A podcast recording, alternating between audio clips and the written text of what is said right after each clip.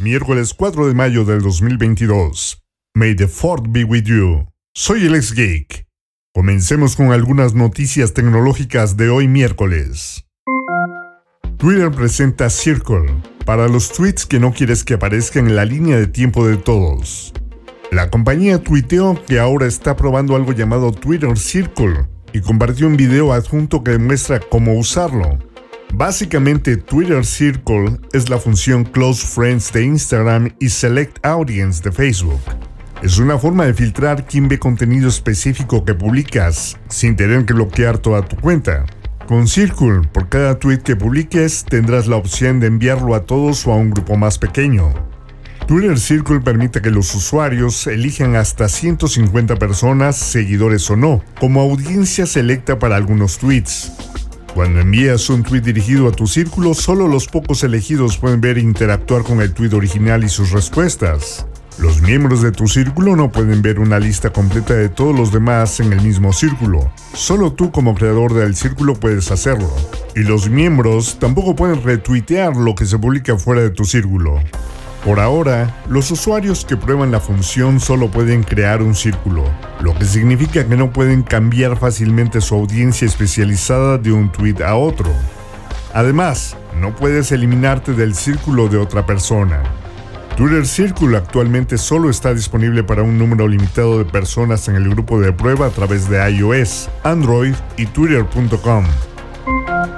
David Walden, un científico informático que ayudó a desarrollar una máquina que evolucionaría hasta convertirse en la columna vertebral de Internet durante décadas, murió el 27 de abril en su casa de East Sandwich, Massachusetts. Tenía 79 años.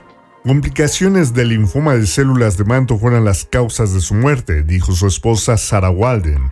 En 1969, el señor Walden formó parte de un pequeño equipo de jóvenes ingenieros talentosos, cuya misión era construir el procesador de mensajes de interfaz, o IMP por sus siglas en inglés. Su función era intercambiar datos entre computadoras vinculadas a la naciente ARPANET, la precursora de Internet. El primer IMP se instaló ese año en la Universidad de California en Los Ángeles. Los IMP serían cruciales para Internet hasta que ARPANET fuera desmantelada en 1989. El señor Walden fue el primer programador de computadoras en trabajar con el equipo. The IMP Guys, como llegaron a llamarse a sí mismos, desarrollaron la computadora en nueve meses frenéticos, bajo un contrato asegurado por Bolt Beranek y Newman, Ahora Raytheon BBN, una compañía de tecnología en Cambridge, Massachusetts. Los IMP sirvieron como traductores entre las computadoras centrales en diferentes ubicaciones y la red misma. Cada IMP tradujo lo que venía a través de la red al idioma particular de la computadora principal de esa ubicación. El trabajo de traducción del IMP se convirtió en los enrutadores de red actuales. El trabajo del señor Walden y sus colegas no tiene precedentes. Aunque no tenía un título avanzado, el señor Walden recibió un doctorado honorario de la Universidad Estatal de California en 2014 por su trabajo en ARPANET. Virtual es una aplicación de citas diseñada para unir a los usuarios de realidad virtual y para facilitar citas en las aplicaciones sociales de VR, con el objetivo de construir relaciones muy reales. Los creadores dicen que es una codificación de una tendencia que ya está sucediendo. Personas que se encuentran en la realidad virtual y forman relaciones en el mundo real. Encontrar relaciones reales a través de juegos en línea no es nada nuevo. Desde hace al menos algunas décadas, los jugadores de mundos virtuales como RuneScape y Second Life han formado amistades y asociaciones virtuales que a menudo se trasladan al mundo real.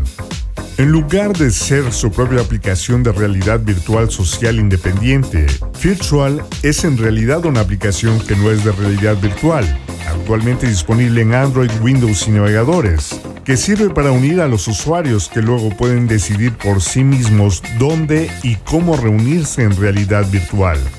Los creadores dicen que la mayor parte de la socialización de realidad virtual de la aplicación está ocurriendo actualmente en VRChat. La aplicación Virtual en sí será familiar para cualquiera que haya usado una aplicación de citas en línea moderna. En lugar de fotos reales de ellos mismos, Virtual les pide a los usuarios que carguen fotos de su avatar o avatares. El proceso de registro implica preguntas típicas como tus intereses y con qué tipo de personas deseas relacionarte. Y si bien existe el campo orientación sexual, encontrarás el de experimentar en realidad virtual entre una variedad de opciones más comunes. También específico para VR, Virtual pregunta qué equipo de VR tienes y cuáles son tus aplicaciones sociales de VR favoritas. Si bien puede parecer extraño coincidir con otros usuarios cuando solo saben cómo se ve su avatar de realidad virtual, los creadores de Virtual dicen que para muchos eso es parte del atractivo de las citas de realidad virtual. Cuando eliges cómo te ves a través de tu avatar, es la personalidad lo que marca la diferencia, afirman los desarrolladores. Más allá de hacer coincidir a los usuarios en la aplicación, Virtual también alberga citas rápidas y eventos sociales en realidad virtual. Un eclipse lunar total teñirá de rojo la luna en la noche del 15 de mayo. Será visible en América, Europa, África, Medio Oriente, el Pacífico Oriental y el Pacífico Sur, e incluso la Antártida. Entre la tarde del 15 y la madrugada del 16 de mayo, dependiendo de tu zona horaria, la luna llena entrará en la sombra de la Tierra, provocando un eclipse lunar total que será visible desde la mayoría de América y la Antártida, también como los confines occidentales de Europa y África, y el lado oriental del Pacífico. Los observadores del cielo en Nueva Zelanda, Europa del Este y Medio Oriente experimentarán un eclipse penumbral, durante el cual solo el borde de la sombra de la Tierra cae sobre la Luna. Según timeanddate.com, el eclipse parcial comenzará el 15 de mayo a las 21 horas con 28 minutos, hora del centro, alcanzando su máximo el 16 de mayo a las 23 horas con 11 minutos. Ese efecto de eclipse total puede dar a la luna un tono rojizo conocido como luna de sangre. Concluirá a las 0 horas con 55 minutos. El eclipse penumbral comenzará aproximadamente una hora antes y terminará aproximadamente una hora después del eclipse parcial. Y quienes somos fans de Star Wars, no podemos dejar de celebrar el 4 de mayo. May the Fourth be with you. Así que aquí los dejo con el tema más reproducido en toda la galaxia.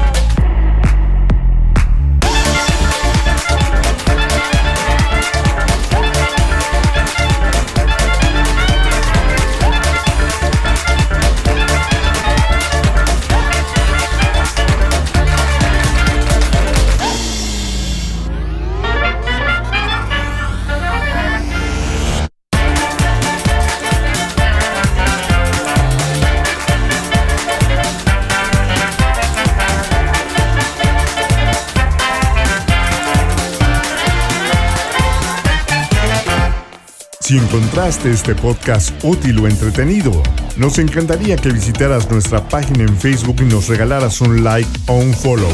Búsquenos como arroba defrag.mx. Esto nos ayudará a conseguir más oyentes e invertir más en el podcast. Si quieres contribuir dando ideas o sugerencias para mejorarlo, envíanos un correo electrónico contacto arroba defrag.mx. Recuerda que puedes escucharnos en Spotify, iHeartRadio y TuneIn.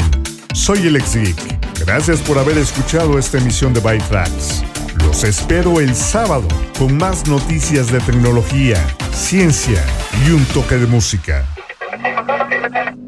Abandonando la sesión. Bytrax es una producción de defrag.mx. Conexión terminada.